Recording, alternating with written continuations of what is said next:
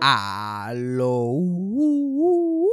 Bienvenidos al nuevo episodio de Eso fue Sarcasmo, auspiciados como siempre por la gente de Borisox. En estos tiempos que estás encerrado en tu casa, pero quieres yo no verte bien, quieres comprar ropita, pero no quieres como que arriesgarte en la calle, qué mejor que una tienda online de ropa. Una tienda online de ropa y que todos sus diseños no los vas a conseguir en ningún otro sitio, porque los diseños que ellos tienen son limitados. Vamos a suponer que esta camisita que te gusta, solamente hay 30 de ellas.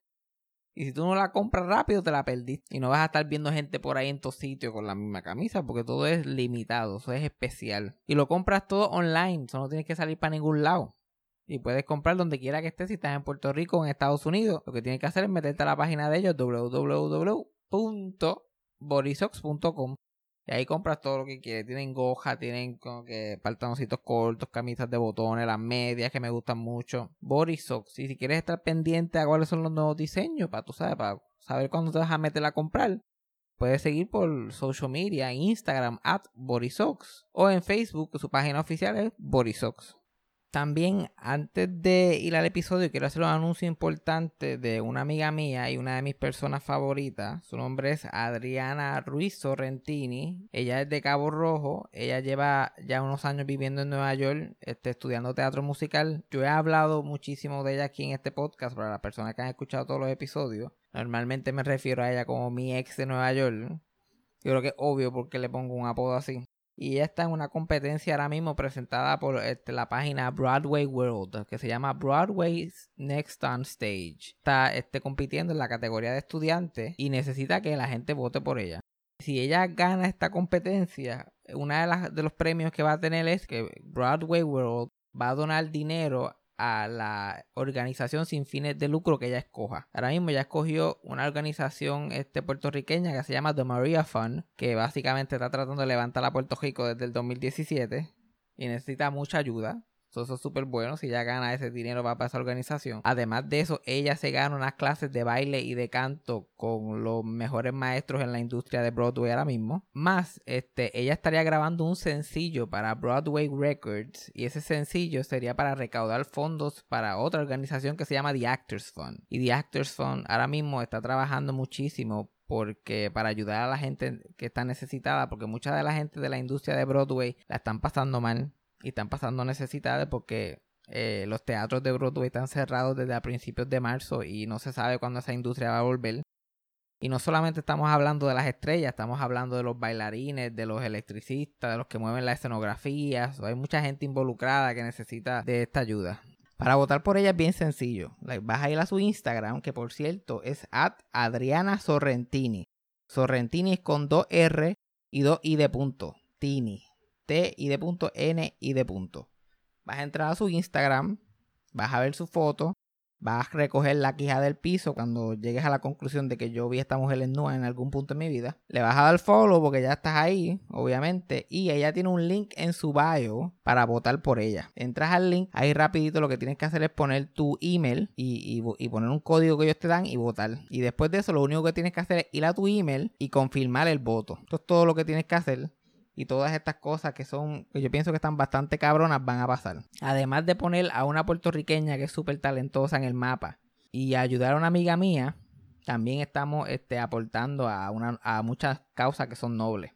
Ok, para repasar, es at Adriana Sorrentini, 2R, E, T, de punto N, de punto. Ahí en su bio, votan por ella, después confirman en su email y ya está. En el episodio de hoy me senté con Kiko Blade, que ya hace tiempo que me estaban pidiendo que me sentara con Kiko a hablar y aquí en el podcast y finalmente se nos dio. Hablamos de la diferencia entre stand-up comedians improvisadores, hablamos de cómo nos conocimos, de las loqueras que hicimos en Black to School, nuestras historias que pasan en el ambiente y la pasamos bien y estoy seguro que ustedes la van a pasar bien escuchándolo también. So, play the thing. Eso fue sarcasmo. Fue lo único que había. Eso fue sarcasmo. Lo escucho todos los días. Eso fue sarcasmo. En el trabajo tú tranquilo. Eso fue sarcasmo. Con Fabián Castillo. Ahora, ahora. Ahora no se escucha, ahora no se escucha. Ahora, pues, si, si se escucha para que se joda, es una calor y puta. Estoy aquí con Kiko Blade, gran comediante, actor, improvisador, el mejor improvisador de Puerto Rico. Ay, no por y, y tenemos una calor hija de puta. O si escuchan abanico, pues no hay break. Nosotros todos, los dos somos pobres. Claro, esto no es un abanico, esto, es un ventilador que yo tengo aquí. Esto es un, un respirador, ¿ok? Porque ni el oxígeno entra en esta jodida casa. Ay, cabrón. Así que nosotros vivimos más o menos en el mismo sitio. yo sé la calor que tú estás pasando. Por lo menos tú tienes ventanas. Yo ni ventanas tengo en este apartamento. Imposible. Yo lo que tengo son dos ventanitas y son de esas ventanas de los baños, que son esos cuadritos así bien altos. Sí, la de la de 2600. Ajá, yo no tengo más nada. Cabrón, un esclavo. Sudando la gota gorda todo el día. Yo estoy, yo estoy, yo estoy, yo no sé ni cómo yo estoy, de verdad. Yo me acabo de bañar y yo no sé si yo me tengo que bañar otra vez. Y tú no sabes si estás mojado o sudado. Ajá, yo me seco con la toalla y yo, espérate, ¿esto es sudor o esto es agua? Y me seco otra vez y me lo pregunto otra vez porque está ahí, sigue ahí. Entonces, con esta calor, a ti no te da con cortar ese pelo, porque yo ya yo eliminé el pelo mío. No. el pelo, ya yo me acostumbré a él hace tiempo. O sea, es la segunda vez que lo tengo largo. Y sé lo que es, o sea, sé lo que sé lo que me voy a sentir si me recorto. So, me voy a sentir un por ciento con más aire. So, el sacrificio de un por ciento no, no, no cuesta nada. pero yo me gendí, yo como, y es como, como quiera siento la misma cantidad de calor, pero sentir esa, esa, como esa cosa encima de uno. Cuando te recortaste dije, ay Dios mío, Fabián, tenés San Jorge, ¿dónde está Fabián? Que me preocupé mucho. yo, yo pasando por mi Britney Spears moment, tú como que este, este está mal, te la está pasando mal. Y no, Britney Spears moment sin los paparazzi, sin, sin nadie sí, Exacto. Britney Spears, exacto, Britney, Britney Spears en lo que era nada más, en pasándola mal. Britney Spears en su casa. Por lo, por, lo, menos yo tenía, por lo menos yo tenía excusa de estar pasándola mal porque no era Britney Spears. Britney, ¿por qué la estás pasando mal? Si eres Britney, puñeta. Ah, comprando panty. comprando panty a 3 mil pesos. Exacto, cabrón. Entonces, ella no nos da fe a nosotros los artistas. Porque nosotros los artistas, nosotros que estamos acá abajo en el carajo, estamos aspirando a tener esa cantidad de chavos, pero si yo voy a estar así de, de jodido para el carajo, ¿para qué yo quiero estar allá? No, Cabrona, no, no me jodas el camino, no me no vale la pena. Uno lo ve a alguien así y dice, coño, no vale la pena uno aquí jodiéndose para nada. Porque. Sí. vi, que hoy este, estuviste en Guapa. ¿Esa fue la primera vez que tú has estado en el canal desde que empezó todo esto? Sí, eh, en la cuarentena había empezado ya, empezó el 15 de marzo, si no me equivoco, y nosotros tuvimos remix esa semana y la próxima. So, el último remix que yo tuve fue el 25 de marzo y nos sacaron por lo menos a ese elenco, el de remix, y todo el mundo para las casas, ¿verdad? Por la, porque son mucha gente, protocolo, whatever. Y hoy, hoy es eh, mayo 29, fue la primera vez que, que, voy al canal a hacer el segmento de comedia de No Saben Nada en Pegata Mediodía. Y todo bajo control, todo el mundo con sus guantes, todo el mundo en distancia, los panelistas también. So, como que están tomándose las debidas precauciones, todo el mundo con mascarilla. Hicimos la sección con mascarilla, cabrón. Ajá, pero y eh, esa, la pregunta mía es como que, ¿cómo de extraño se siente hacer comedia más tener ese instinto de sobrevivencia pendiente? Como que cuando tú estás haciendo comedia se supone que uno esté lo más libre posible. Como que pensando solamente en lo que, en, lo que estás haciendo para hacer reír, pero tú estás pensando en eso y pensando a la misma vez en, este, tengo que, tengo que estar pendiente a no pegarme de este, tengo que estar pendiente a la mascarilla, tengo que estar pendiente a no tocarme la cara. Exacto, y como ya yo estoy viendo el espacio, y estoy viendo que sí, como que se están tomando las precauciones y todo lo demás, pues ya hay una parte eh, un poquito safe, ¿verdad? Un poquito de tranquilidad de, de, estar ahí. La parte de comida, pues no se, no se afecta. Lo único que me afectaba a mí era el calor, hijo de puta, que me da la jodida mascarilla. Me da un calor, no puedo respirar. Entonces yo con el micrófono, que tienes que hablar más duro de la cuenta, porque, ¿verdad? Para la voz, para que se proyecte y el micrófono coja. Y yo con guantes eh, yo estaba sudando, cabrón. Yo estaba con peluca, para, como yo, yo tengo una peluca encima de este pelo. Entonces eso es doble capa de pelos. y yo tengo un calor. Hoy yo estaba sudando, decía, Dios mío, señor, ojalá piensen que tengo COVID, puñeta, para que no me llamen, me cago en mi vida. y, debajo de esas luces ahí. Exacto, entonces, y actuando normal porque las cámaras nos están cogiendo. Y yo de esa cámara así al frente tuyo, cabrón, así, esa cámara, de como que ahí me están viendo por lo menos más de 500 mil personas. Yo tengo que estar tan chile, no puedo estar encojonado porque tengo calor, me quiero ir. Y, me imagino la, la, persona que hacía del moderador o moderadora, como que te pregunta, ¿y cómo estás? Y tú ganas de decir, tengo una jodia calor. Eso, tú eso es lo único que quieres decir. Tengo una jodia calor que me quiero morir. Y yo estaba con Yesca, Yesca Soania, y lo, lo que me dan ganas de decirle son aberraciones, porque Yesca se presta para eso, para decir cosas al garete. Y fíjate, me controlé bastante.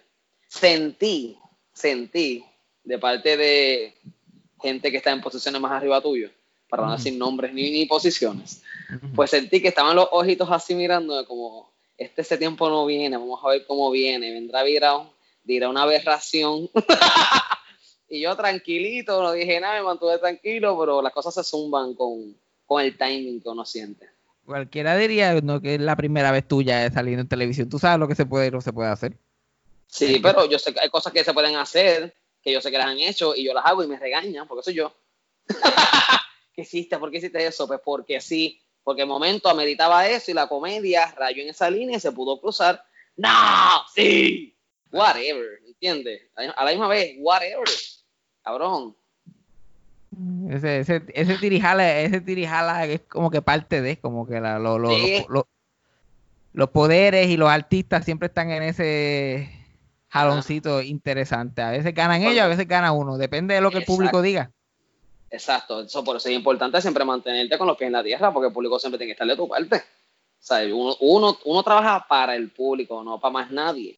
So, importante que esa gente esté contenta. Se acabó. Y si esa gente está contenta, olvídate quién esté en la espalda o quién te regaña, no importa. Porque esos son los que te dan de comer, esos son los que pagan tus taquillas, puñeta. Exacto. Si tienes el público de tu lado, los demás se tienen que meter la lengua en el culo. ¿Cuánto hicimos Black to School? ¿Cuántas funciones? ¿Ocho, nueve? Hicimos diez, hicimos diez funciones. ¿Diez? Ajá. Ah, pues diez, ok. Hicimos ocho en San Juan. Ocho. Nueve en Atillo, diez en Juanadía. No hicimos en, el oeste. No ah, once, once en Fajardo. Hicimos once. Once Fajardo, pues mira, once funciones. Ok, brutal. Pues mira, once funciones pero gente, uno tirándose esto encima, vamos a ver, ¿verdad? ¿Cuántas funciones se el próximo si es que el COVID nos deja? Muchacho, al paso que va esto, yo, yo, yo, yo ni lo espero. Yo estoy, cuando, cuando, cuando los teatros abran otra vez, que me sorprendan, que yo no esté ahí pensando en eso. Porque si no, me va a dar un infarto. Oye, pero, pero ese show de Black to School, que fue el show que yo abrí contigo, que tú, gracias a, gracias a ti, me diste la oportunidad de tener esa experiencia. Yo nunca había hecho un show de stand por más de cuatro gatos. no, gracias a ti porque dijiste que sí. Pero ese show, ese show también estuvo como que en la cuerda floja por un punto, porque la gente no se acuerda, pero Ricky Renuncia estaba sucediendo. Diablo, sí, verdad. Mientras, nos estábamos preparando, mientras tú te estabas preparando para ese show, Ricky Renuncia estaba en su apogeo. El gobernador, había el, gobernador, el gobernador había renunciado, Luis se había juramentado, este, fue gobernador un fin de semana y había una incertidumbre bastante grande. Eso fue en julio y eso fue en julio, el show fue en agosto, comenzó en agosto 3, 5, algo así, si no me equivoco, en Atillo. Y fui, mano, fue difícil arrancar, fue difícil porque entonces todo el mundo, está todo el mundo en una pausa media extraña, porque la economía sí se paró un poquitito, ¿entiendes? por este revolú. Eh, y entonces tratar de venderle a la gente, ven acá a reírte con nosotros en medio de este mierdero, que es un, un mierdero serio, un, mierdero que vale la pena estar serio, tiene que, que estar consciente por qué está pasando, instruirse. Hay que, es un mierdero pues que tuvimos que bregar y por lo menos yo siento que bregamos bien, salimos a flote eh, y no sé, siempre pasa, siempre pasa un mierdero, cabrón, antes de un show. Antes de un show o durante un show pasa algo, es como que, ok, Corillo, vamos a ver si esta función se da o no. Es gracioso que, este, como que para ese tiempo nosotros veíamos ese, ese punto en la historia como un punto tan este, desconocido. sentíamos tanta incertidumbre en ese momento sobre los shows y las cosas, y mira lo que estamos viviendo ahora. Como que eso es, eso es, eso es una mierda, eso era una mierda con comparación. Exacto. La presión que sentíamos, ¿te acuerdas? Como que, cabrón, ¿qué es esto? Ajá, nosotros porque... Ni teníamos ni, ni idea que en menos de un año íbamos a estar tres, cuatro meses, cinco meses, seis meses sin trabajar. Exacto, porque la gran preocupación era como que, diablo, la gente está cansada, la gente ya protestando, a lo mejor no va a querer salir, como que no, se van a vender esos boletos, bla, bla, bla, pero a la vez que ah. arrancamos, pues todo era worked out. Y vienen cargados, o que yo siento, yo, este es mi, mi pensar, el público cuando va al teatro, pues obviamente al cine, a estas cosas de entretenimiento, pues lo que van es, pues vamos a, a desconectarnos, como a alivianar. So, ya entran con una presión adicional y el público regularmente, o no, no quiero decir regularmente, el público a veces entra con esta mentalidad de que, ok, hazme reír, ¿entiendes? O pagué, yo pagué para reírme. Entran con eso, so, tienen una carga encima que es como, tú como, como comediante tienes que entrarles a ellos primero para que te presten atención y después, con lo que tengas construido, pues obviamente ellos se van a relajar. Pero es un reto adicional a nosotros que estamos allá arriba. Además de lo que está pasando en el país, es el público, cómo está ese público. Pero el público llegaron con ganas de reírse y especialmente que tú le metiste un montón de cosas de, la, de lo que estaba pasando al show, aunque no, no se supone que tuviera que ver con eso, pero eso le, eh, todo ese crical le sacó como media hora más al show que no estaba originalmente. 25 minutos, puñeta. entre, entre el principio y el, y el monólogo físico al final. Ajá. O sea, como media hora adicional. Ya, ya el stand-up era hora y 40. El, o sea, el, bloque mío de stand-up. Y eso es sin contar el principio, el beat de beat improvisado, porque también lo improvisé en la primera función a ver cómo me salía de, ellos corriendo, del, los días del paro y toda esa pendeja de Ricky, y el monólogo final. So, fue un show como de dos horas, dos horas y media. Y tú tienes una forma que no es muy común de escribir stand-up. Sé que tú le escribes como si fuera un libreto completo. Like, sí. Página y página y página y página. Tú le escupes completamente. Tú como que tengo esta idea, de momento lo, vomitas ahí y cuando vienes a ver lo tienes en, la página. Sí. Eh, cuando escribo stand-up es como que déjame ver ¿de qué voy a hablar? Okay, mi, o pienso macro primero, el tema principal o los temas principales. Entonces, pues voy escribiendo este tema y voy a escribir cosas que pienso de ese tema. Después que le escribo, escribo otro tema y escribo otro tema y escribo otro tema. Después busco la forma de cómo conectar esos temas, ¿verdad? Y obviamente mientras lo escribo estoy diciendo, sacándolo de mi cabeza porque eso es lo que yo sé. Eso es lo que yo conozco, eso es lo que, lo que voy a decir. Y ya de por sí ya hay una memoria en la escritura, en el proceso de escritura, en el proceso de lectura. Y después me siento, lo timeo, vuelvo y lo leo, digo, ok, esto me gustó, esto no me gustó. A, este canto le voy a añadir esto, a este canto le voy a añadir un sketch, a este canto le voy a añadir un baile, a este canto, o sea, como que lo decoro. Lo decoro y entonces lo, como que lo sigo haciendo más mío todavía, más mío, más mío, más mío. Si lo escribí yo, pues déjame dejarle saber que esto es mío. Y lo decoro bien cabrón, tratar de, de que sea un variety show de que tenga baile, tenga luces y tenga de todo. Como que hacerle que hacer que la gente, dejarle saber a la gente que yo estoy consciente que están pagando una taquilla para, pasarla bien. normalmente ese es el proceso, porque muchos comediantes como que no escriben, porque yo nunca he escrito una página de, nada de mi material. nada. lo que tengo son palabras claves que me acuerdan de que estoy hablando en cada punto y que va primero y que va después. Pero a mí lo que me pasa es que si yo escribo mi material a mí no me da gracia para nada y me arrepiento. Yo digo, esto pierdo, pierdo confianza en el material a las millas. Cabrón, yo a mí no me da gracia tampoco. O sea, yo lo, leo, yo lo leo y esa es una de las cagazones también que yo tengo así como, como performer. Que yo leo eso y digo, ¿qué carajo es esto? yo no quiero hacer esta mierda. Pero pues. Esto es, lo, esto es lo mejor que yo puedo hacer. esto, esto me salió. O sea, yo tengo que mejorar esto sin saber que hay que mejorarlo o que es una mierda. No sé nada.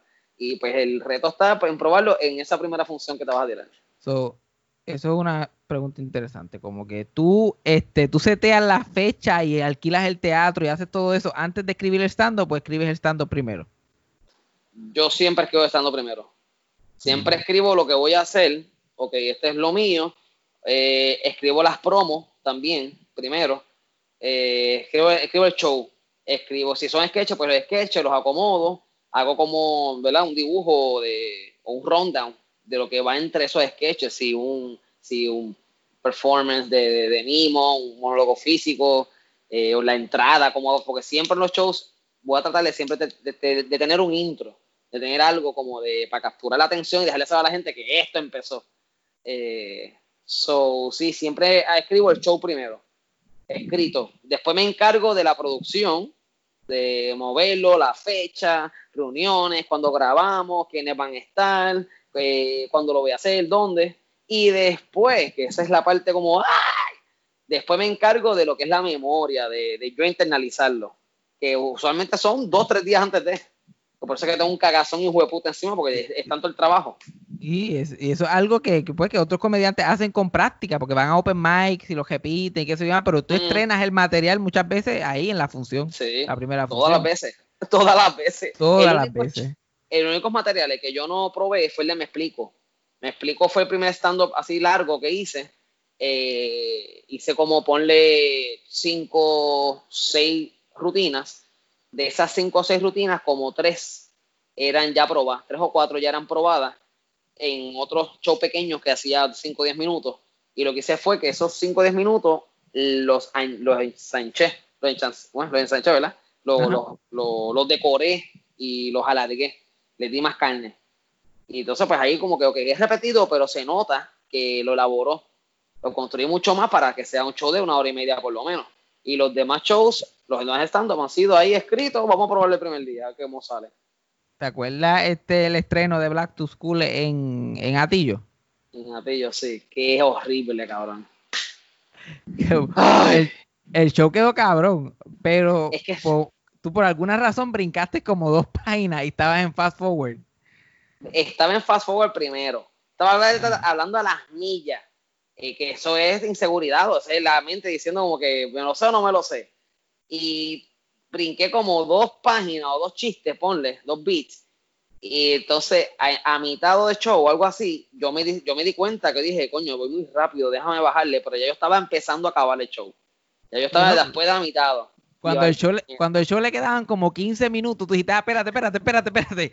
Vamos a pararle. Y, y, cogiste esos últimos 15 minutos de material y ahí pues los lo extendiste y lo cogiste más con calma, pero... Ajá, y pues, ese show duró hora y 10 minutos. Ese show de latillo, hora y 10. Y recuerdo la gente diciendo, estuvo bueno, estuvo bueno. Y mucha gente, porque yo salgo a saludar, me decían, Ay, esperaba que fuera un poquito más largo. Y yo, ¡ay, puñeta!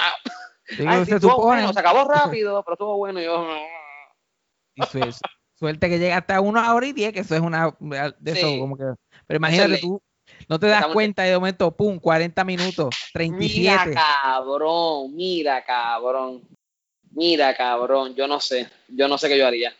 Obviamente no voy a pedir perdón porque así fue que salió, pero no sé, no sé qué haría. yo creo que pagaría todo el teatro un ramo. Vamos para la barra de la esquina. ¿Quieren, ¿Quieren que lo cuente otra vez? Como que lo empiezas desde el principio. Fabián, ponte el traje. Ay, Dios. No, no, yo me acuerdo porque eso fue en Fast Forward. Eso fue yo. Hice mi. Yo, yo estaba. Yo estaba como que, para la gente que no fue al show, yo estaba como que sprinkled durante el show. Yo salía, yo, yo abría el show, después como 10, mi- 10, 15 minutos después que el show empezaba, tú empezabas el show, yo entraba otra vez, tenía una partecita Ajá. pequeña, Ajá. después me iba. Y salía como cheerleader, Ajá. ya casi acabándose el show. Chacho, yo hice, yo hice eso, todo eso como en 15 minutos. No, Yo, cabrón. Yo como No. que salí, ok, mira, te toca, ah, tienes que salir otra vez. Yo, anda, por carajo, salí otra vez. No, Después, puñeta. Qué mierda. y Cabrón, después, es la de ansiedad también. Ey, no, no, ah, pero a la vez que tenías confianza en el material con esa primera función, después en, en, en el chori tú hiciste funciones de dos horas, dos horas y 20 minutos con el mismo material. Exacto. Le dije, déjame calmarme un poquito y déjame disfrutármelo más. Y eso, o sea, le sumó una hora más, dos horas y diez, dos horas y veinte. Hijo, no pases de dos horas, producción. Te pasaste de dos horas. Y yo, pero la gente la pasó cabrón, ¿qué importa? Allí sudando como un animal, porque eso es otro Ah. que tú sudabas.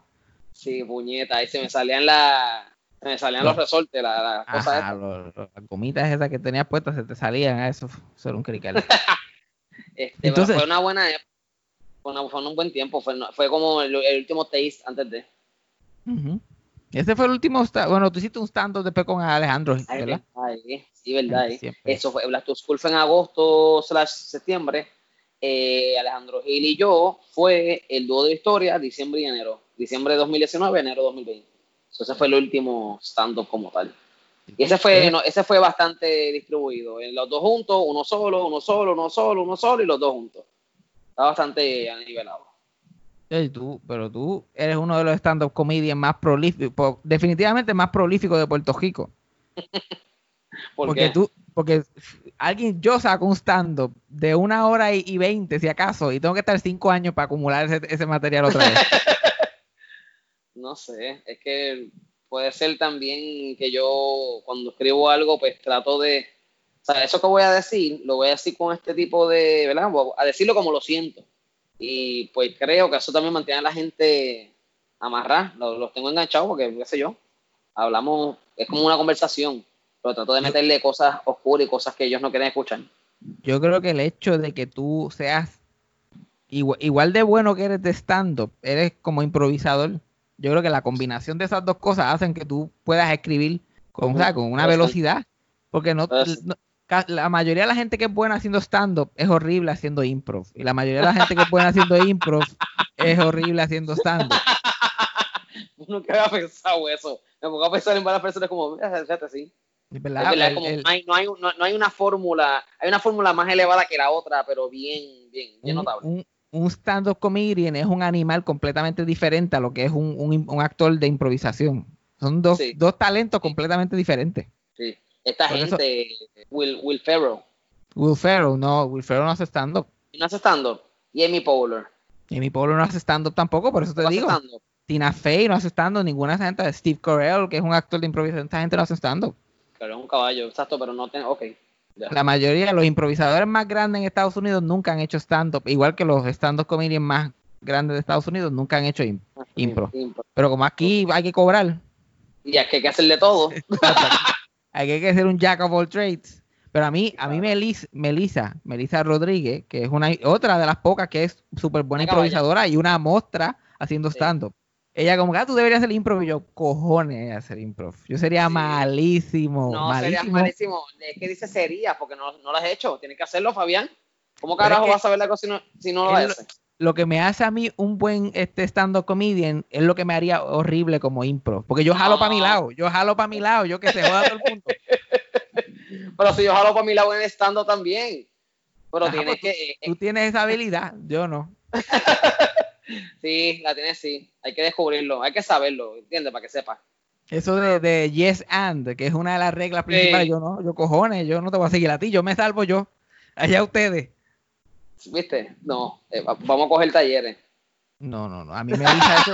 Lleva años, años, como que mira, ves, Cabrón. voy a tener taller este día. Y tú, O "Ey, bebé, te voy- mira, te doy un descuentito. Una vez me dijo, mira, yo te, yo te beco, como que yo te, yo te lo, lo coges de gratis. Y yo, like, no, no, está bien, no te, apures, no te apures. Ay, pero. Y, y para, para- en esa misma línea, ya tengo. Esto es primicia. Ya tengo.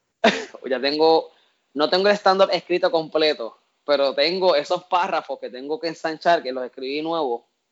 Y es un stand-up que quiero hacer. No es lo prim- no, no quiero que sea. Es que no sé cómo corre la cosa, cómo corre toda la apertura de los teatros y eso.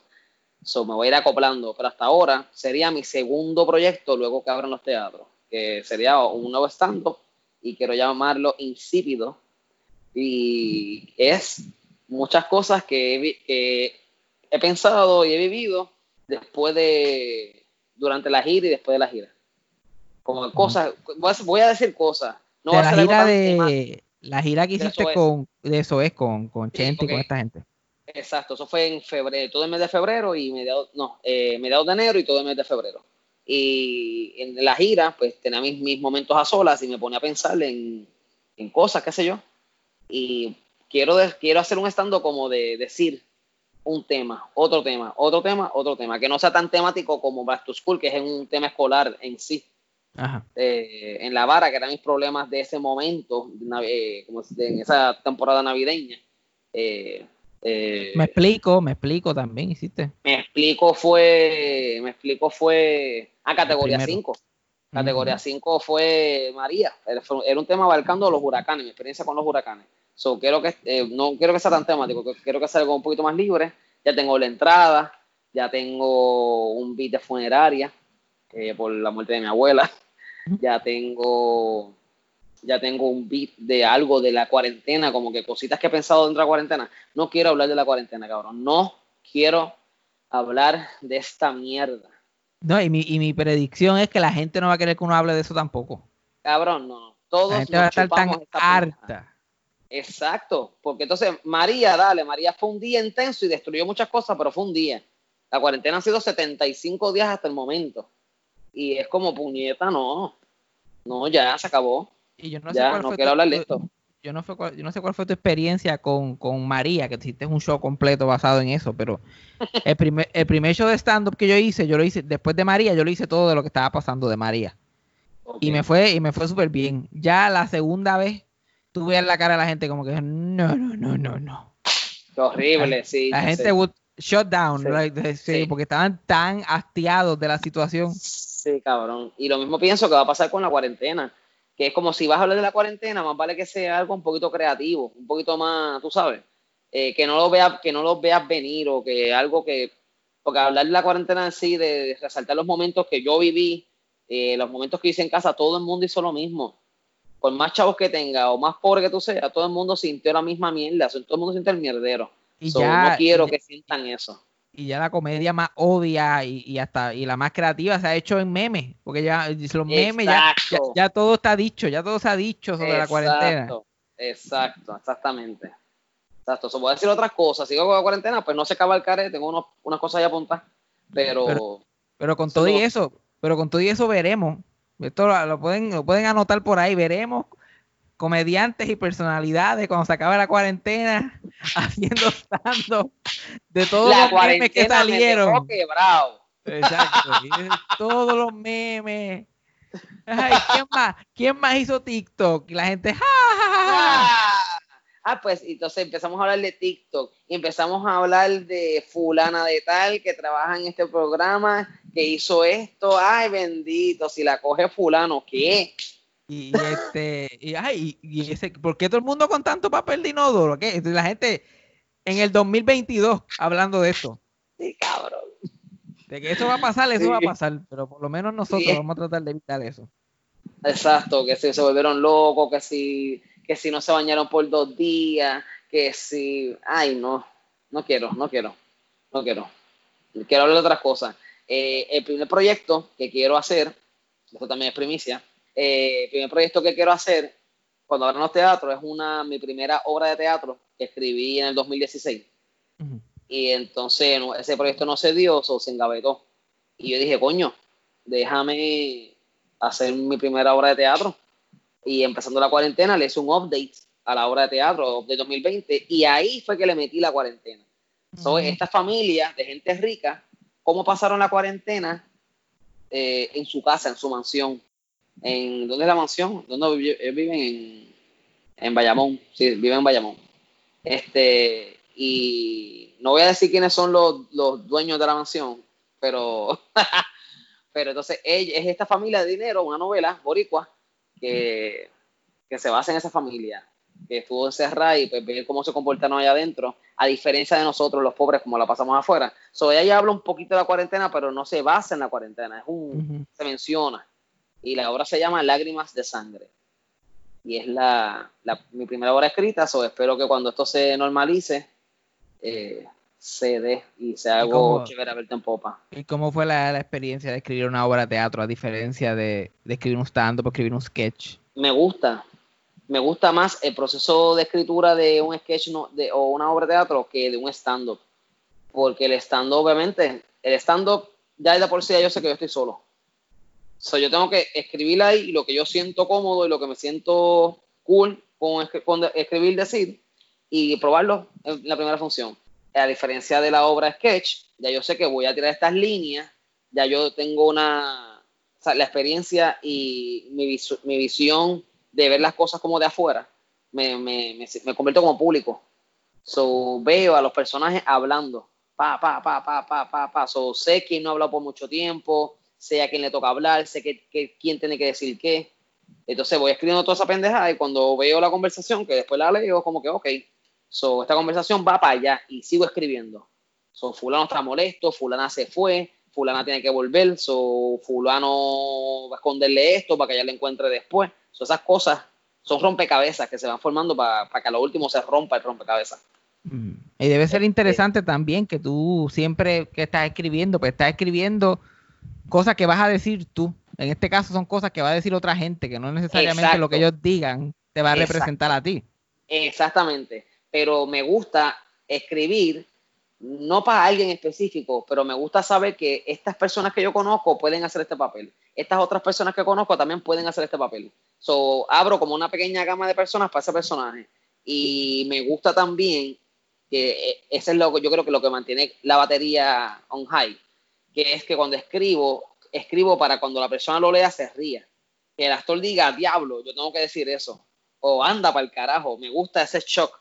Porque si él coge el shock, significa que el público lo va a recibir el doble. Con el shock del artista y con el shock del personaje.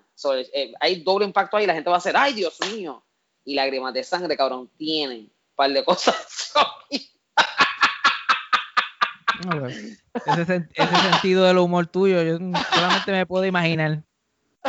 Bueno, le dije, ¿qué, título le pongo? Que sea novelero, la novelero.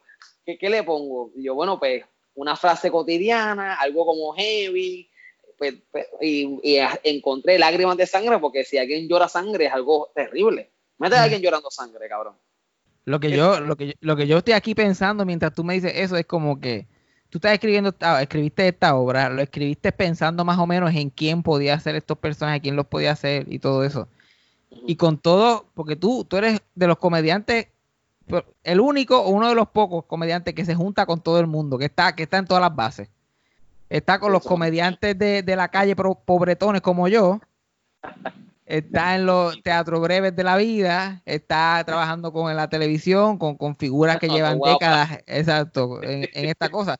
Like, esa combinación, podemos esperar una combinación de esos diferentes tipos de personas en el elenco.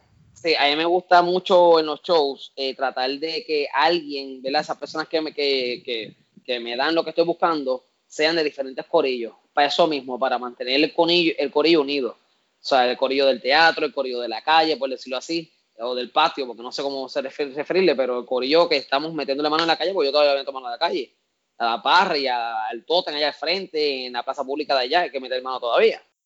So, este corillo, el corillo de los teatros, el corillo mainstream de los teatros también, porque está Bellas Artes y tal Tapia, que eso es otro mainstream. Exacto.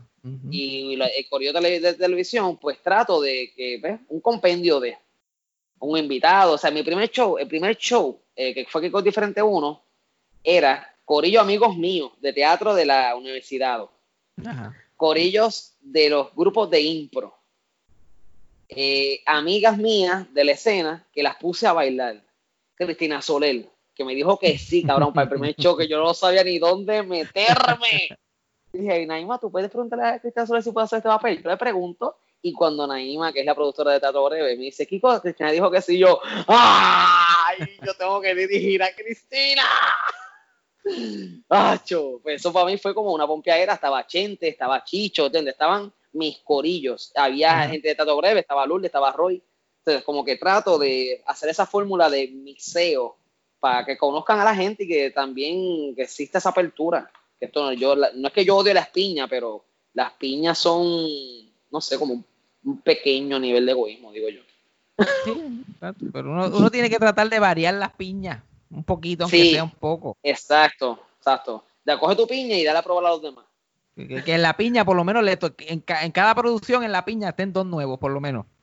Exacto, los demás, pues, los demás pues se repiten, pero exacto, nuevos aquí. repiten, los alternos, los los uso en este show sí, este show no. Como que ah, trato de, de mantener la cosa variada. También, también para no no crear, porque yo trato de en los shows de que la, el protagonista sean mis ideas, no yo. Que la gente vaya a ver esta locura, que escuchen estas aberraciones y salgan como diablo y después digan, ya, que, que, que show más bueno, o sea, que digan que hablen del show, que no hablen de mí. Y entonces mantengo esa frescura en el elenco para que las ideas sean lo primordial. Entonces la gente va conociendo este fulano que es nuevo, este estuvo con Kiko la otra vez, pero eso ayuda a que las ideas se mantengan en primer lugar, que siempre voy a trabajar para eso.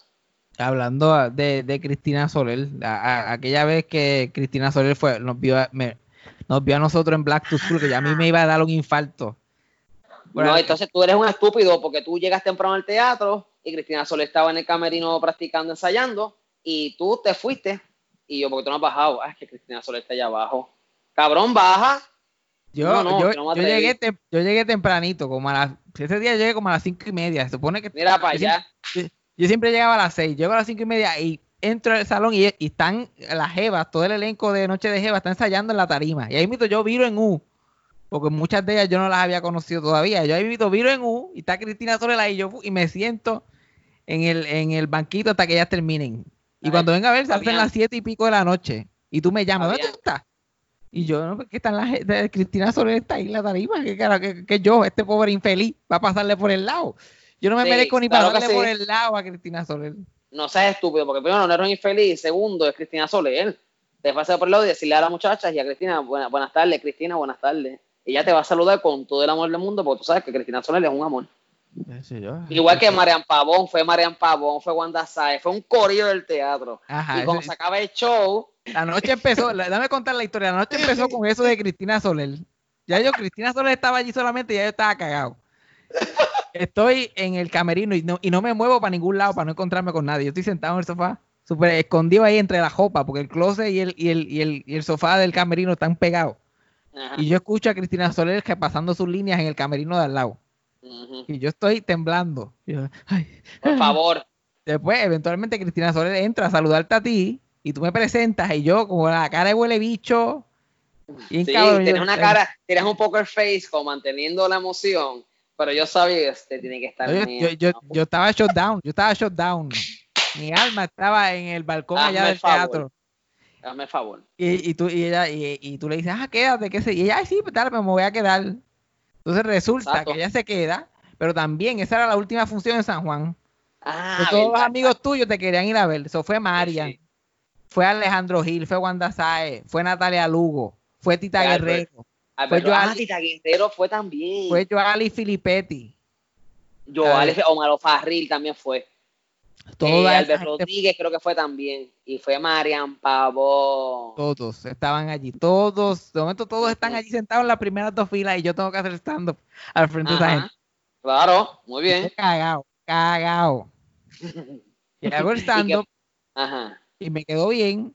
Y lo primero que me doy cuenta cuando salgo y digo, diablo, yo acabo de hacer el stand-up al frente de Cristina Soler y Marian Pavón, porque los otros hasta se, se me olvidan. Yo estoy tan distraído con esas dos.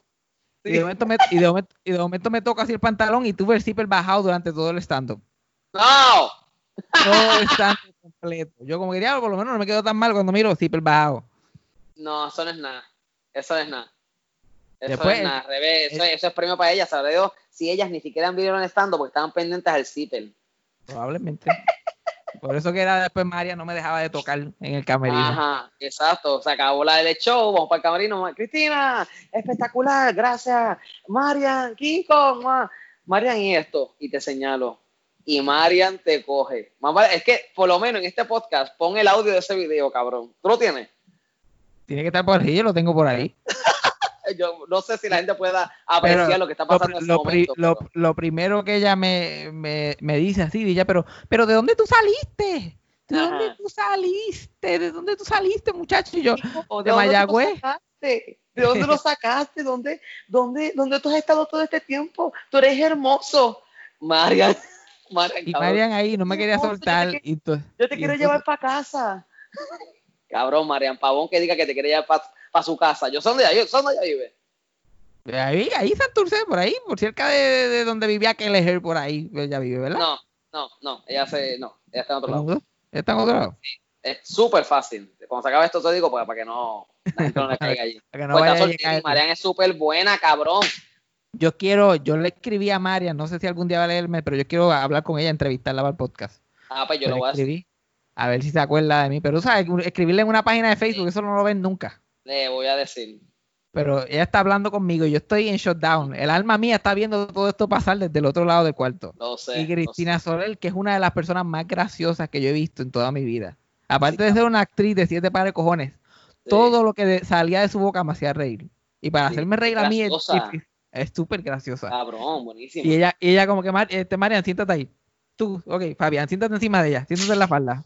Y te sentaste en la falda de Marian Marian Pavón. Pavón. Ajá, Y, sigue. y ella, y ellas ahí jodiendo. Yo, yo estoy en el medio, yo soy un- utilería en un beat entre Cristina y. Marian. Exacto. Era una muñeca. Entonces, entonces, Ya eran dos Ella- nenas chiquitas. ellas dos que tienen ¿sabes? décadas de amistad entre ellas, que han trabajado Sí. toda la vida, se nota que no se han visto, que no se ven todos los días, o están Sí, chismeando sí. y bla, bla, sí. bla. Y, y Marian te dice, tú, tú sabes, Kiko, que tú eres mi stand-up comedian favorito. De todos los que hay, tú eres mi favorito. Y Cristina le dice, más que Sunshine. Ajá. Y Marian, y Marian simplemente la mira y se, y se- se queda callada y sigue caminando. Y te, claro, te puse en la falda y te empezaron a usar como marioneta. Empezaron a usar como marionetas. Ah, Y todo eso está Fabián. grabado en video, todo eso está Tú grabado. estás en mongo, tú estás mongo y Marian Pavón, tú sentado en la falda de Marian Pavón, ella te coge los brazos y empieza a mover los brazos. Oh, soy Fabián, mírame, yo soy estando comedian. Ay. Y entonces ella te abrazaba con tu, agarrando tus brazos y te abrazaba ella, pero es que es hermoso, él es hermoso. Y decía, wow, Fabián tiene que estar en otro lado en estos Y, momentos. ento- y entonces, este, Wanda Sire después bajó al camerino y habló conmigo. Y Y ella por, ella por alguna razón simplemente me agajó el bicho. No- no- todavía no entiendo Yes. qué pasó ahí. Si yo, Yes. ok, si tú me quieres agarrar el bicho, Yes, mete mano. yes. Seguimos, seguimos hablando y por, por alguna razón. Y esto probablemente, esto probablemente lo corte del podcast, pero ella y el esposo me dieron el vibe de swingers. yes. De que, están- de que están buscando un tercero. Wow, Todo, cabrón, esto, todo esto está pasando a mi alrededor. Y yo no sé cómo procesar toda esa información. Después salimos afuera y ya tú piensas que, pues, mira, la, la, la- salí de oro. Tengo, tengo un video con Marian, una foto. Ahí mismo conocí a Isel también, que no la había conocido nunca, de que trabaja en Teatro Breve. Ya yo había salido de oro. Salimos afuera y está Tita Guerrero, Alejandro Gil, yo, Ali Filippetti, y yo, Muy bien. y ahí continuamos Bien. más la foto y la gente hablándome. Tita también me quería Bien. llevar para su casa. Una pelea Ahí entre está. y no es mío, es mío. No, yo me lo llevo y tú te lo llevas mañana. No, yo me lo llevo hoy porque yo bajé primero y yo hablé primero con él. Decía, diablo, Fabián. Entonces, eso es lo rico, que por qué no, o sea, no siempre tienes que trabajar con gente que está dentro de una piña, ¿sabes? Es bueno traer gente nueva, porque se exponen, los conocen. eh, si puedo darte, que te di, ese break, ¿entiendes? También tú me das el break a mí, de que la gente, que la gente me permita sacar un tiempo del show para que conozcan a otra persona. Entonces, eh, la gente lo agradece porque saben, después de escucharte y verte, saben por qué te invité, saben por qué tú estás ahí. ¿Entiendes? No, las cosas no se hacen a lo loco, las cosas se piensan mucho, o poco, pero, pero se piensan. pero, tu, tu- pero tu generosidad va más allá de eso, porque está bien, me hiciste abrir el show y, y ya con eso ya yo estaba adelante. Pero me pusiste en el fucking show completo por alguna razón, terminé yo saliendo en el Pues cajito show. Pues claro, porque además que cabrón, porque si te estoy pagando X cantidad de dinero, pues déjame explotarte. Definitivamente. Sí, Ok, pues las ponemos a abrir, lo ponemos a bailar de, de cheerleader, lo Yo- ponemos no te a. traje aquí para que repartieras trago, tú te sacas las tetas y se las pegas ahí a los clientes. Te Pues enseñas saqué- el culo. ¿entiendes? saqué el, el bicho allí en pantaloncillos todas las noches. Ay, la gente decía, claro, la gente me decía mucho como, cabrón, Fabián en ropa de cheerleader, ¿qué carajo era eso? Y era brutal porque yo sé, yo sé lo que la gente está viendo. Y tú con una La cosa, más la cosa más horripilante. La, la gente de- la gente la gente podía entrar a este show y decir, oh, mira, Kiko, Kiko le bajó al morbo en este show, Kiko le bajó al morbo bastante. De momento salía yo vestido de cheerleader y yo se jodió. No, que con lo bajo el morbo y más con ese final que la gente llora. Cabrón, mira, es- esa ha sido una de mis las experiencias dentro de mi trabajo más, más cabronas de mi vida, porque a través de un show de comedia, ¿verdad? Entonces, Blast to School, chistes darks, eh, chistes estúpidos, eh, anécdotas que la gente no se identifique con, dale, dale, dale. A lo último, cerrar con algo que yo siempre cierro, que es el monólogo físico, pues me impresionó, me impactó y yo mismo me sorprendí de mí mismo de que a través de esa propuesta que yo quise llevar, cabrón, la gente lloraba. La gente salía llorando por lo serio que es. Volvemos con el tema de la realidad de nuestro país, de donde vivimos. So, el monólogo fue, cuento largo corto, eh, como la trayectoria de los puntos más sobresaliente de Ricky Rosselló. So, yo era Ricky y empezaba un escritorio, hacía un traveling en reversa, porque empezaba en reversa. Hacía un traveling de destapando unas botellas de agua, eh, diciéndole a la gente que no pasó nada, tachaba los números de María y lo dejaba en 64, el número que no era. Eh, se sentaba en un carro para, para, para aquel tiempo que él, que él atropelló a una, ¿verdad? Fue, que fue a una, a una mamá y a su hijo. Eh, entonces yo hago de él guiando y hago como mirando para el lado al amigo, diciendo como, "Shh, como que cállate la boca, no digas nada. Se baja del carro y comienza el cuento, porque eso fue lo primero, lo más, lo más en el pasado que fui. So, comienza el cuento del carro hacia adelante. Los números, el podio, tapó las botellas y me trepo en el escritorio. Y en todo este traveling, en la pantalla estaba la bandera de Puerto Rico, empezaba con color, se ponía blanca y negra la bandera, y cuando terminaba Ricky, que bajaba una soga arriba, una soga para ahorcarse, so él se la pone en el cuello y decía, y preguntó por qué. O sea, yo, yo preguntaba por qué. O sea, ¿por qué me van a guindar? So, ¿por qué? Lo guindaban y mientras guindaba de la soga, la bandera cogía color. Y entonces la gente, era un silencio, cabrón, en ese teatro. Un silencio que yo decía, yo sé que la gente está pendiente y lo están escuchando. Y en todas las funciones, mínimo tres personas, yo escuchaba los, como, y decía, diablo, están llorando. Y pero a la misma vez, Kiko, concéntrate. pero escuchaba eso y a mí me llegaba. A mí me llegaba. Y terminaba el show, se acababa, oscuro, y en la oscuridad, un aplauso, pa, otro aplauso, pa, pa, pa, pa, y, y la gente aplaudía, aplaudía, aplaudía, aplaudía, aplaudía, y fue como, ok, brutal. Despedía, se acabó y fue. Y me gustó mucho hacer como antes de que se acabe el show, como, mm, como una puñalada, como despierta, era como wake up. Y un cambio de tono, like, la gente está llorando de la risa un minuto y después están llorando. llorando de, de, de rabia, de no sé, lo que sientan cuando veían eso. Y de verdad que para mí fue una experiencia bien brutal, bien brutal y qué bueno que también tú estabas ahí. Y qué bueno que estas maestras y maestros de, de la escena en Puerto Rico también fueron a verlo y nos Y vieron. quedaron, quedaron locos, quedaron, todo el mundo quedó loco con ese show. Sí, y, no, y así, y a través del trabajo, no a través de la boca, no a través de defenderte y ser bocón en la calle, a través del trabajo es que tú adquieres el respect que muchos anhelan o muchos quieren tener. Porque sí. Antes de, como te- antes de terminar, te quería preguntar de alguna de la gente que tú más prefieres trabajar con ellos, porque tú tienes una, como esta, te, gusta trabajar constantemente con mujeres, tienes relaciones bien intensas con mujeres. Eso, eso es algo muy, muy común, como que tú, Melissa es alguien que tú has colaborado con ella un millón de veces, te gusta hacer impro con ella, has trabajado en obras de teatro y qué sé yo, este, Eira también, ahora en. Guapa y en otros proyectos. Maurín, Maurín también, que te ha trabajado un montón de tus cosas y de tus shows. Ruti. ¿Te acuerdas Ruti? Ruti, la famosa Ruti. La reina de eso es Ruti, que no es actriz, que no es comediante. Que, Ruti no tiene para nada ningún tipo de deseo de pertenecer a la escena artística. Y como yo sé que Ruti me da y yo sé que tiene ese potencial de darlo, la trepé, me explico. Y cabrón, fue buenísimo. O sea, el, ba- eh, también su presencia, la energía de ella crea un balance que a nivel del show, ¿entiendes? Sí, me- me- es verdad, me rodea mucho de mujeres. Eh, también puede ser porque me crié con mujeres, o sea, mi mamá y tres hermanas, son cuatro. ¿Entiendes? Yo soy el único varón, son cuatro mujeres y yo, fue como que anda para el carajo. eh, puede el ser. día, el día, para dar un ejemplo de Ruti y para dar un ejemplo de ti también, yo creo que el día que yo te conocí a ti y a Ruti. Ruti, te- tu Ruti terminó agajándome el bicho por alguna razón, por alguna extraña Sí, razón. En el carro, porque Sí. pues, porque Ruti es Ruti. Y entonces ella, creo que tú estabas sentado en la falda de ella porque había mucha gente en el carro y yo estaba dejando gente en sus casas, como siempre. Y tú fuiste uno de los últimos, que por- cuando vivías por Sagrado, cabrón. ¿Te acuerdas? Yo todavía estaba en la resi de Sagrado estudiando. Exacto. Y nosotros de camino a tu casa, Ruti empieza a tocar el bicho. Y, ah, ah, y tú, anda, a mí me van a violar aquí. Y ella, yo no te voy a violar.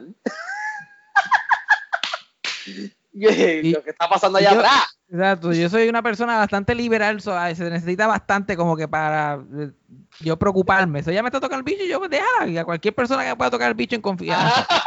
Deja- déjalo, Y, déjalo. y, este y ella me hace me empieza a preguntar como que ¿tú te bañaste hoy? Empieza a hacer preguntas así, yo me- ahí que yo me empiezo como a preocupar, yo como que ¿para dónde vamos? ¿Qué, qué, qué es lo que va a pasar aquí? Y yo llevo dos semanas haciendo stand-up. Dos, yo soy un pendejo. Yo no sé ni dónde estoy parado. y Estoy montado contigo en el cajo y con ella y ella me está tocando el bicho. Me acuerdo que la primera vez que me dejaste en mi casa, en Sagrado, que era donde yo vivía, yo me bajo y tú me dices, mira cómo yo, cómo yo salgo de aquí. Y yo estoy como que, cabrón, estamos en un sitio bastante conocido, como que como tú no sabes salir de aquí. Y no, no, como, cómo yo salgo de aquí. Yo no estoy mirando bien, yo no te estoy mirando bien. Ajá. Cuando miro así atentamente, tú me estás diciendo eso porque Ruthie me está enseñando algo, tiene las tetas por fuera detrás de ti. Ajá. Y me está la enseñando, las tetas. Y yo, como a mí también me enseñaron, si tú ves tetas, no reacciones para ver, seguir viendo tetas. Pero yo simplemente me quedo en blanco y te sigo explicando. Yo, pues, no va a coger por aquí y vas a bajar Vas por acá. acá, tú vas a la derecha, te metes entre medio de las dos tetas y llegas al pezón. ¿Y yo qué? Esa fue la- así nos conocimos, ¿entiendes? Y así muchas, eh, yo conocí, muchos panas me han conocido así, muchos. A veces he tenido amigas en mis carros y pues se, se ultrajan entre sí. Porque mi carro es, o sea, yo creo que es, es la vibra de mi carro y mi vibra, que le- como yo soy bastante, bastante- también bastante liberal, yo creo que la gente siente eso y le importa tres carajos lo que pase en mi presencia y en mi carro. La, y pasa la- mucho eso. la primera conversación que nosotros tuvimos, yo era tan pendejo, todavía lo soy, pero ese tiempo era más, que yo empecé a hacer stand-up y yo no sabía ni coger la guagua para San Juan. So, yo me iba caminando desde Sagrado Ajá, hasta Celebrate Puerto Rico en el viejo San Juan ajá. para hacer el show y después caminaba para atrás a las 11, 12 de la noche cuando se acababa ese show.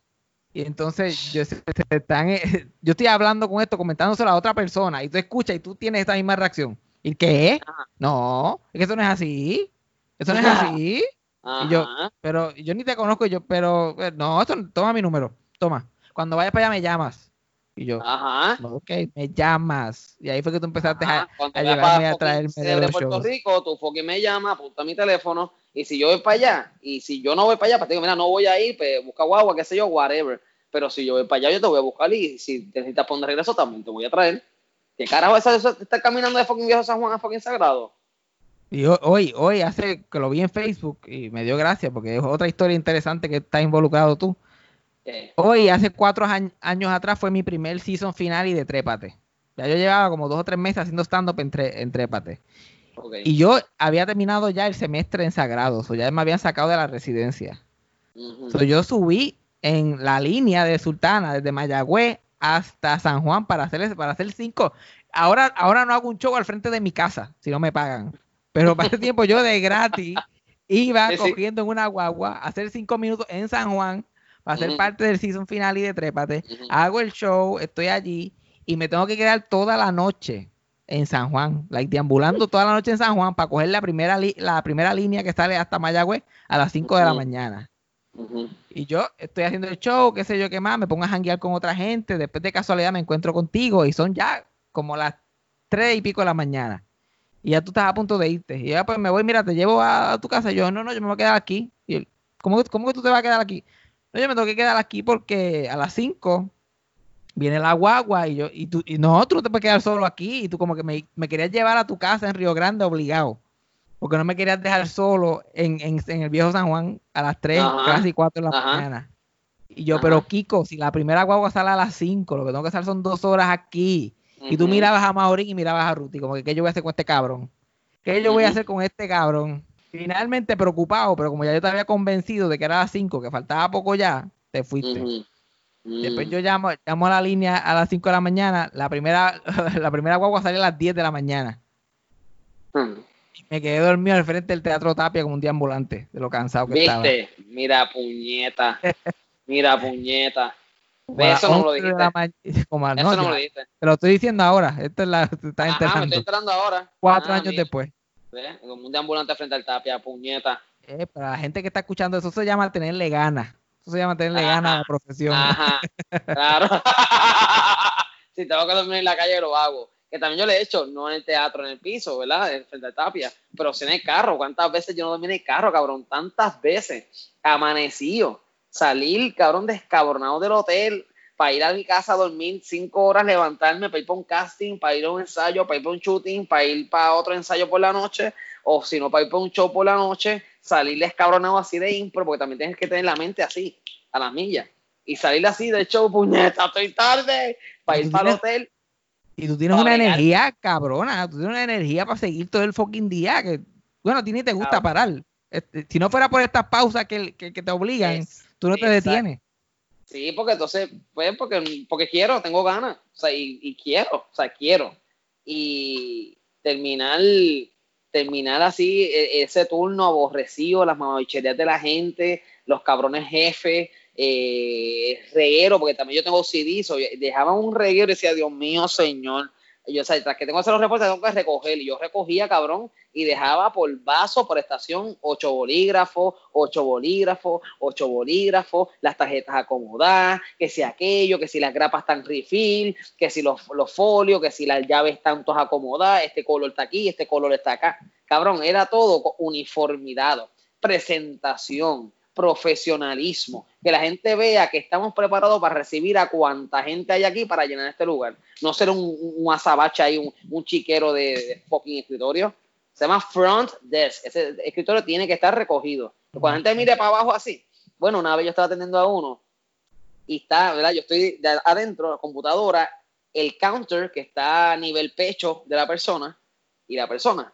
So, yo estoy escribiendo y yo veo una cucaracha saliendo al counter en dirección hacia la persona, pues está escapando. Y yo estoy escribiendo, veo la cucaracha, miro a la persona, la persona está buscando algo en su cartera porque no la vio, y yo con mi mano, ¡pa! La maté así. Y la persona mira como, ¿qué pasó? Y digo, thank you for coming, thank you for being here. Y, cabrón, limpié, pinté la cucaracha en el escritorio, así. La pinté, puse la mano en el escritorio y, la, y para atrás. Y dije, señor, que no hayan rastros, por favor no hubo rastros, pero mi mano.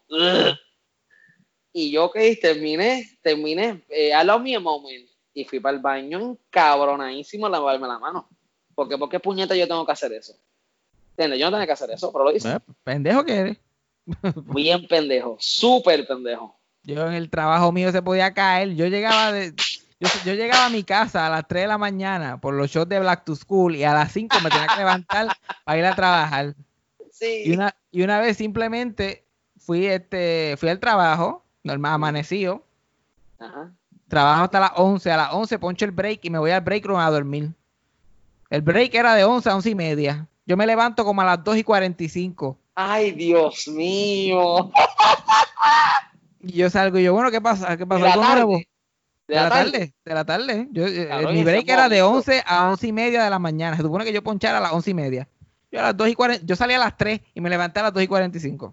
Cabrón, 3 horas y cuarto después. Se supone que estuviera trabajando. ¿Y qué pasó? Nada, me levanté y dije, ¿qué, pasó? ¿qué pasó? ¿Pasó algo nuevo? ¿Y, la, gente? Estaba la supervisora, estaba la supervisora bregando con la gente. Ay, Dios mío. Y ella, ella no le importaba porque ella era otra que se iba. Trabajamos ella los sábados y domingo. Y había días que ella decía, mira, voy a almorzar. Y siete horas después regresaba. Con bolsas de Marshall y todo. Qué rico, que se joda. Ese fucking parking de mierda. Mira, una vez, a mí me gustaba irme para, una farmacia que había detrás del estacionamiento. Entonces yo, yo salgo del parking, en medio de mi turno, yo salgo del parking, me voy para la farmacia a buscar unas cosas. Y de momento yo estoy caminando y me topo con la supervisora, que era la que se supone que se había quedado allí. Y yo que mira que tú estás aquí. yo, ¿quién está en el parking? El, un parking de 12 pisos solo, sin un solo empleado, un sábado a las 2 de la tarde en el viejo San Juan. simplemente entrando. ¿Qué es lo más que te preocupa, eh, lo, qué es lo más que te gusta a ti de todas las cosas que tú haces? si tuvieras que coger algo que más te gusta hacer, actual en televisión, actual en teatro, impro, stand-up. Bueno, eh, primero que todo, teatro. Teatro es lo primero.